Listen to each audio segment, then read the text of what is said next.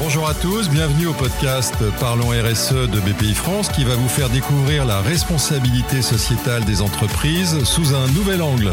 Nous irons à la rencontre d'experts de la RSE pour explorer les enjeux du monde de l'entreprise d'aujourd'hui. Alors préparez-vous à être inspiré par des discours, par des solutions à impact afin de contribuer à un monde meilleur. Bonjour à toutes et à tous. Au micro, c'est Inès Abroug, chargée de projets développement durable et RSE. Dans cet épisode, nous accueillerons notre invité Christophe Ménigaud, responsable à la direction développement durable et ESG de BPI France, qui éclairera toutes vos interrogations sur euh, l'évolution euh, des obligations réglementaires et plus précisément sur la directive euh, CSRD. Bonjour Christophe. Bonjour Inès. Merci pour entamer cet échange. Je te propose d'abord de nous expliquer ce qu'est la CSRD. Peux-tu nous fournir des éléments de contexte sur cette directive Bien sûr. Alors la CSRD, donc la Corporate Sustainability Reporting Directive, c'est une évolution en fait d'une précédente euh, directive, la NFRD, qui date euh, d'il y a à peu près 5 ans et qui a été traduite, transposée en, droit français par la DPEF, la Déclaration de performance extra-financière. Il y a beaucoup de sigles, hein, comme d'habitude avec l'Europe. Euh, et donc cette, cette DPEF qui touche aujourd'hui à peu près 11 000 entreprises en Europe bah, va évoluer vers alors, sa remplaçante, donc la CSRD, qui n'a pas encore été déployée en droit national, mais qui va l'être d'ici la fin de l'année. et cette CSRD, au niveau européen devrait toucher, on estime à peu près 50 000 entreprises, donc x5 euh, sur, ces, euh, sur cette nouvelle, euh, nouvelle directive. Donc une, évolution en fait que la Commission européenne a souhaité pour venir pallier un certain nombre de défauts de jeunesse, si on peut dire, de la, de la, précédente directive, pour s'adresser à et, et, mettre en place en fait un un, reporting sur ces enjeux de durabilité qui soit plus comparable, plus homogène, euh, un petit peu plus guidé euh, pour euh, faciliter aussi quelque part la, déclaration de ces, de ces enjeux extra-financiers, même si quand je dis faciliter, ça ne va pas être si simple que ça non plus. Mais alors, quel est le profil des entreprises concernées par cette directive?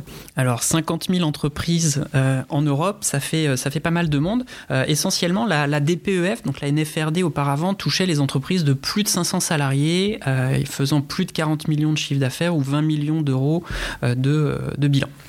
Euh, maintenant, avec la, CSRD, on va abaisser le seuil à 250 salariés et toujours 40 millions de chiffre d'affaires ou 20 millions d'euros de bilan. Euh, et donc, en fait, en diminuant ce seuil, ben, on va toucher d'un coup euh, beaucoup plus d'entreprises. On va toucher également toutes les entreprises cotées de plus de 10, 10, 10 salariés. Euh, donc là aussi, euh, ça va avec des seuils euh, rabaissés aussi pour ces PME cotées de plus de, de 10 salariés. et on va également toucher, là l'Union européenne voulait aussi embarquer les entreprises non européennes qui vont générer plus de 150 millions d'euros de chiffre d'affaires dans l'Union européenne et qui ont au moins une succursale dans l'Union européenne. Donc les seuils, des seuils beaucoup plus larges qui vont toucher beaucoup plus d'entreprises. D'accord. Et par rapport à l'évolution des critères et du format, euh, quels sont les changements à prendre en compte dans cet exercice de reporting en termes de nouvelles obligations? Alors la, CSRD introduit un, nouveau concept, mais en tout cas elle, le rend obligatoire, un concept de double matérialité.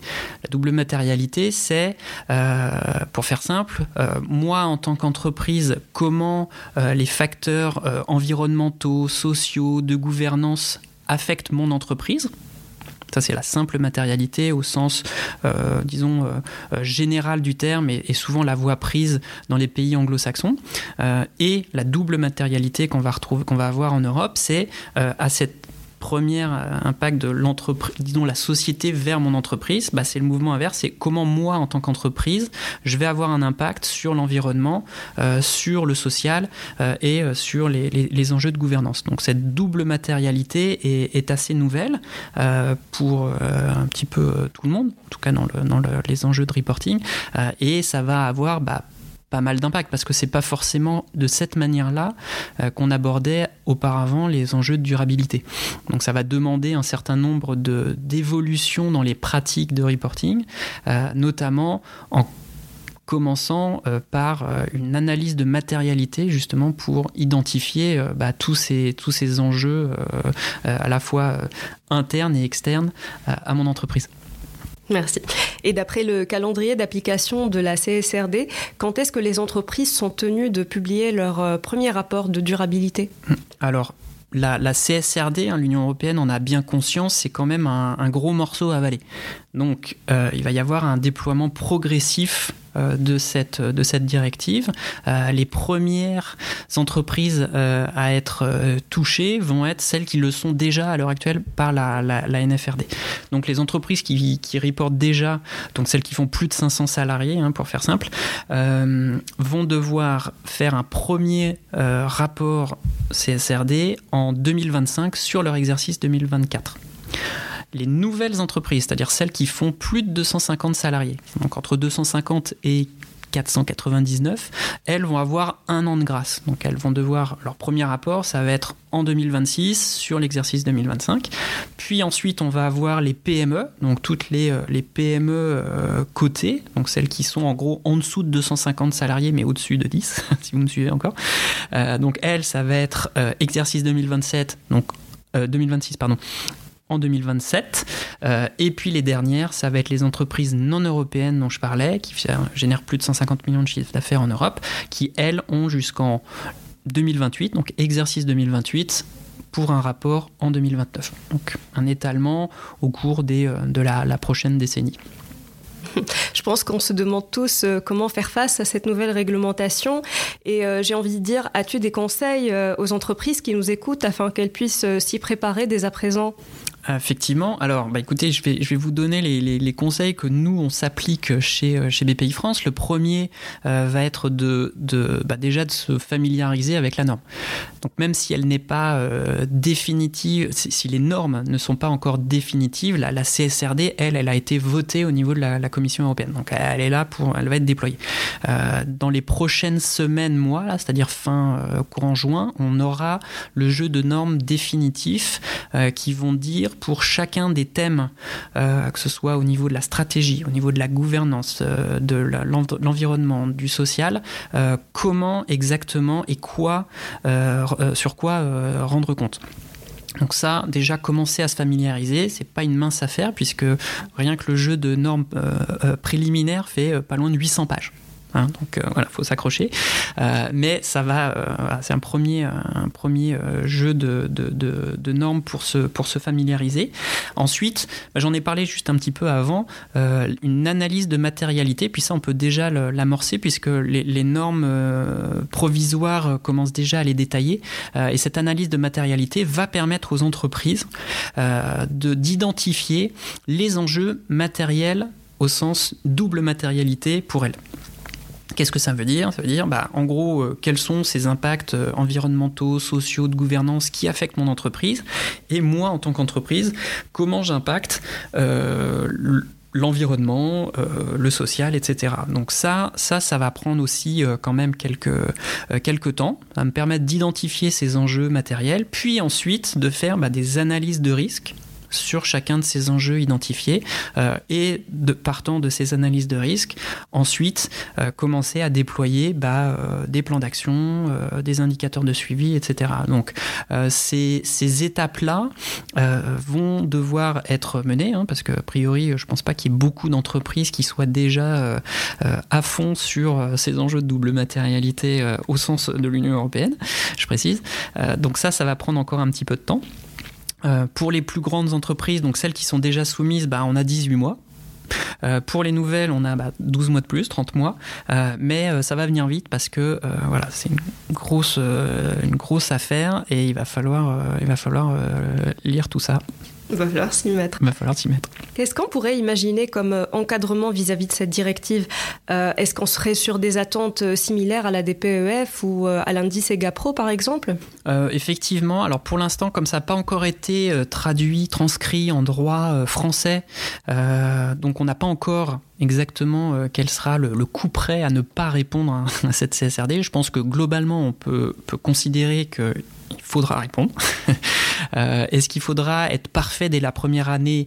Non, je pense que le régulateur ne, s'y attend pas forcément parce que je veux dire, il y a, un tellement, tellement euh, grande marche à, faire que euh, peu d'entreprises, je pense, seront parfaitement aligné sur tous les enjeux. Néanmoins, là où on pourra indiquer que bah, c'est des sujets qu'on est en train de, prendre en compte, euh, il faudra déjà dire quel est le calendrier où on pourra euh, rendre compte sur, ces sujets. Donc euh, je pense qu'il faut pas... faut, faut pas, enfin, faut garder en tête que cette réglementation est là pour, pour durer. Et, et, même si on, ne connaît pas encore la sentence à ne pas le faire, je pense que ne pas le faire n'est pas vraiment une option à l'heure actuelle. D'accord. Et euh, selon toi, quels sont les avantages euh, et les limites, s'il y en a, euh, de la CSRD Alors, je vais, peut-être commencer par les limites parce qu'on les entend euh, souvent quand on parle de CSRD. C'est un gros morceau à avaler, ça c'est sûr. Euh, là, les, je parlais des 800 pages de normes euh, avec lesquelles se familiariser. C'est un gros morceau. c'est sûr que pour les entreprises, ça va demander beaucoup d'efforts, des ressources. donc ça, c'est sûr que c'est peut-être une limite ou, un enjeu pour certaines, ça c'est certain. maintenant, pour les plus petites entités, euh, soumises, euh, je pense aux PME cotées, aux entreprises de 250 salariés euh, qui aujourd'hui n'ont pas d'obligation hein, réglementaire, donc ça va être vraiment une première grosse marge pour elles. il va y avoir, surtout pour les PME cotées, une, un jeu de normes spécifiques simplifié, une version light un petit peu de la CSRD. voilà, donc il y, a quand même des, choses à adapter. Et puis, encore une fois, on, l'a vu, il y, a, quand même, il y aura, je pense, euh, sans trop m'avancer, mais je pense qu'il y aura euh, une certaine euh, clémence au début à pas faire non plus des rapports 100% parfaits sur, sur tous les points parce que voilà, c'est beaucoup de, beaucoup de choses nouvelles. maintenant, on parle beaucoup des limites, mais peut-être pas non plus des avantages de cette norme.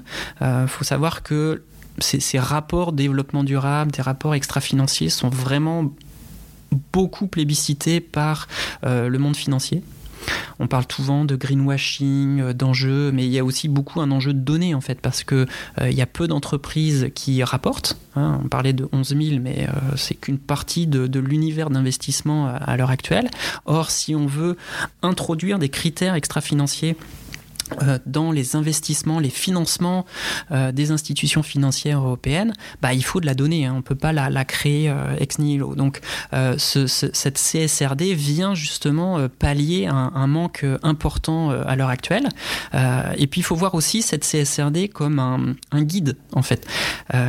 L'Union européenne, avec ce jeu de normes, on, peut dire que c'est très, très réglementaire, très lourd, mais explique en fait, montre la voie de qu'est-ce que c'est qu'une une, une, bonne stratégie euh, extra-financière euh, complète, exhaustive, qui prend réellement en jeu à la fois euh, les enjeux pour l'entreprise, mais aussi pour la société. Donc je pense que ça peut être également une opportunité pour démontrer bah, ces, bonnes actions, identifier aussi des opportunités, des opportunités d'affaires, des opportunités d'amélioration. Hein. Encore une fois, les, enjeux ESG, la RSE, la responsabilité sociale des entreprises, c'est aujourd'hui euh, euh, des, moyens d'attirer euh, des talents, de les retenir, de motiver les gens, de, démontrer que sa marque, son entreprise, nos produits, nos services, ils sont performants, ils sont au, service du, bien commun, hein, puisque bah, c'est aussi ça qu'on cherche à,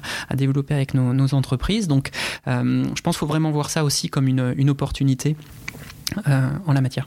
D'accord, merci. Et pour finir, euh, peut-on considérer que le format HTML est un réel avantage dans le traitement de la data euh, inhérente euh, au rapport de durabilité? Donc effectivement, la, CSRD va, imposer un format de reporting.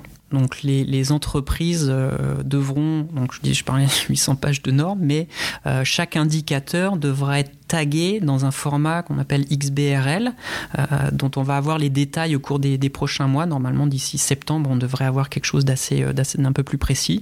Alors, le format XBRL, il est assez nouveau, euh, même du côté de, nos, de nos confrères du, côté financier, hein, puisque maintenant, il y, a, certaines juridictions qui imposent le, reporting financier à ce format-là.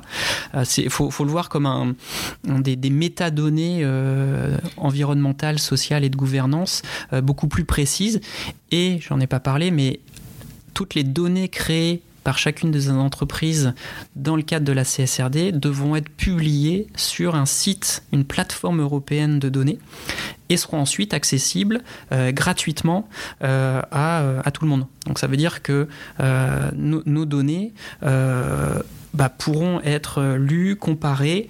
Euh, du coup, il faut aussi qu'elles soient euh, bah, bah, comparables, qu'elles qu respectent le même standard, etc. donc, on va avoir beaucoup plus de, comparabilité, d'homogénéité, puis qui était un gros enjeu avec les, la norme précédente, la NFRD. Donc, encore une fois, nouveau format, le XBRL, euh, qu'il va falloir s'approprier. Maintenant, je pense qu'il y a déjà des offreurs de solutions euh, logicielles. Hein. Je pense qu'on peut oublier euh, maintenant les, rapports créés avec des, des, courriels et des fichiers Excel. Je pense que la, nouvelle mouture sera, euh, sera forcément euh, via des outils, à créer via des outils parce que c'est trop de travail. Mais euh, il, y a déjà des, y a déjà des offreurs de solutions avec tous les types de tarifs. Donc je pense qu'il n'y aura pas lieu à hésiter de se faire aider en la matière. donc je pense que c'est un, un. Encore une fois, un nouveau sujet à, ce, à s'acclimater, ce, ce, format de données XBRL, euh, mais au final, ça va, être, ça va grandement simplifier les, les choses. D'accord, ça va être pour le bien. Je pense. Merci Christophe pour ton intervention et pour euh, ces informations précieuses. J'espère qu'après avoir écouté cet épisode, vous aurez dans votre boîte à outils plus d'éléments afin de mieux anticiper et appréhender cette norme. Nous touchons à la fin de notre émission. Retrouvez l'ensemble de nos épisodes sur vos plateformes habituelles. Merci pour votre écoute.